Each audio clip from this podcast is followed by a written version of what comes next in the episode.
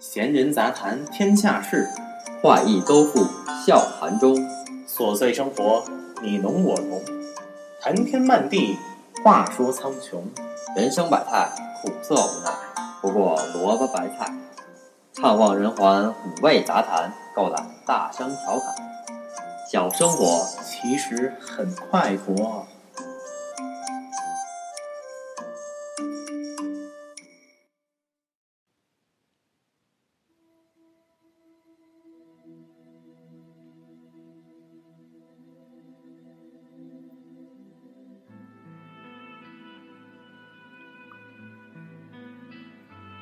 大家好，欢迎收听今天的生活视角，我是昂哥。今天开头呢，先给大家打一广告，请大家搜索一个公众账号，叫做“花枝还招酒艺展”，花枝还招酒艺展。我会定期的推送一些文章到这个账号里，每周至少一篇吧。当然了，推送上去的文章我也会以播出的形式在小生活去播出。同样是生活视角这个栏目。行，废话不多说，今天开始咱的主题。一刀切，禁止电动车，这是哪般？这开头的话我得交代清楚。我知道我这说出来之后肯定是招骂，所以我先表个态吧。对我个人而言，我双手赞同去禁止电动车，但是就现阶段而言，对于全面禁止的政策，我有所顾虑。因为我始终始终相信，这灵活化的管理一定是胜于简单粗暴一刀切的。近年来，不论是北上广深还是其他的中小城市，电动车的增长都是呈现上升的趋势。我国从前的自行车大国，逐渐变成了电动自行车大国。原因很简单，我国依然对电动车有着极大的需求。仅就对上班族而言，从定价比。从便捷性等方面的考虑，这购买电动车仍然是最实惠的选择，因为在某种程度上，电动车显然可以成为一种弹性需求产品。咱先不考虑安全隐患等因素，继续分析电动车的一些优势：不限牌、无车位需要，不需要拥堵，当然是没有拥堵，速度还挺快。咱回到生活中。不可能否认，这电动车有很大的安全隐患，而且这电动车究竟属于机动车还是自行车，这问题至今还在争论之中。大家平时所能见到的这个电动车违法行驶和超速行驶的这些现象，其实是比比皆是的，而且事故率的增加，也是让更多的人去怀疑这电动车爆发式的增长是不是对我们的社会进行了破坏。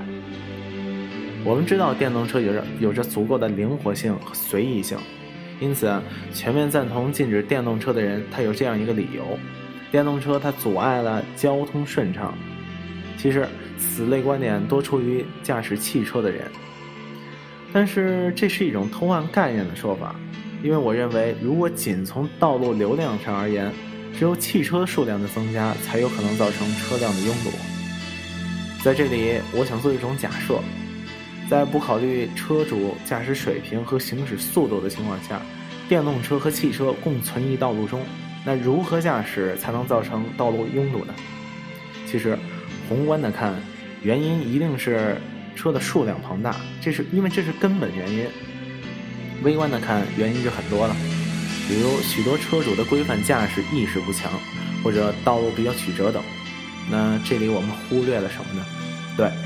那就是汽车和电动车本就是该行驶于不同道路的。其实另一个非常大的客观原因，就是在城市建设中，我们根本性的忽略了除汽车以外还有其他车的存在这个事实。城市道路建设的不完善，也是拥堵的另一个不可忽视的原因。一些电动车确实有违规驾驶之嫌，这乱象也可以被验证。但是我必须说。难道所有汽车都全无一点违规驾驶吗？其实错的也许不是电动车本身，我觉得技术并不可耻，驾驶者的错误也许是根本。因为很明显，如果规范驾驶并且拥有合理的城市道路规划，很大程度上不仅拥拥堵可以缓解，我觉得事故率也一定会有所下降的。现在这电动车被禁止上路了，原来的电动车用户群也就傻眼了。据说吧，有四家快递企业八百辆车被扣，五十名快递员被拘留，快递员嗷嗷叫，看个快递都他妈能坐牢，人生真他妈太刺激了。许多心脏不好的都决定甩手不干了。这是一场史上最严的禁电行动。我去查了一下这几天的相关数据，在这自自这个禁令开始起，三月下旬，深圳市已经查查扣了电动车将近一万七千多辆。我又查了一下相关的规定，在地铁口、公交站、口岸或者是商业的繁华区等，这些骑电动车拉客的一律是拘留。违规使用电动三轮车的，四月一日起也是一律拘留。那咱就谈谈这次全面禁电对快递业的影响吧。至少我能看到的快递人员都是开着三轮车送来的。为什么非得是三轮车呢？大家都知道，二轮二轮车的送货不安全，而且运量小。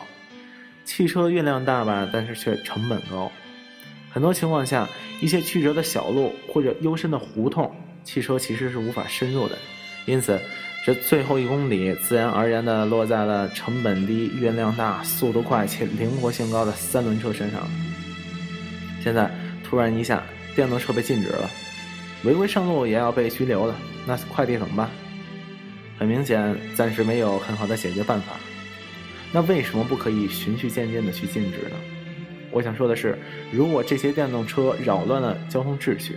那么为什么不制定相关的法律法规去规范运营呢？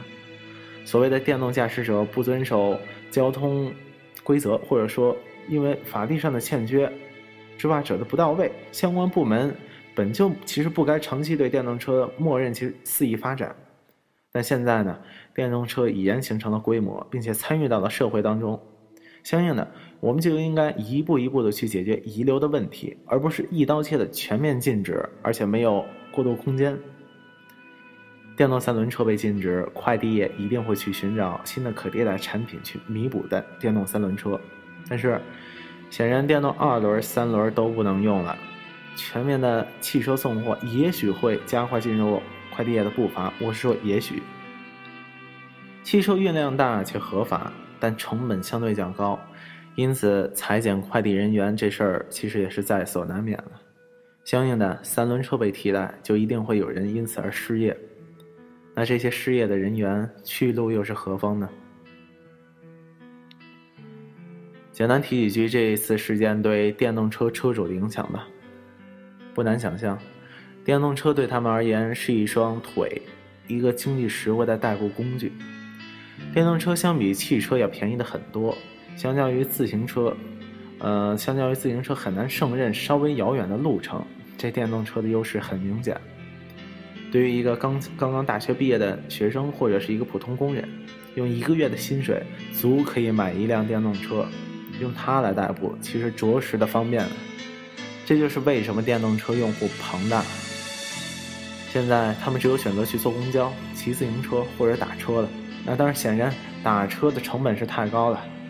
其实明明可以用法规去限制制造厂商，去规范电动车的拥有者。因为如果说他们太随意了，那骑自行车的人又何尝不是？我现在想说，究竟我们是需要一个好的城市，还是需要一个看起来好的城市？还是得说，从长远来看，我赞成禁止电动车，但是方法一定是要慎重的，因为社会永远不可能使成为抓光的坏人就都是好人的理想化状态。好了，这就是我给大家今天分享的观点。一刀切禁止电动车是哪般？再打一次广告，这个文章我已经上传到了一个公众账号，叫做“花枝还招酒亦然”，请大家去查看。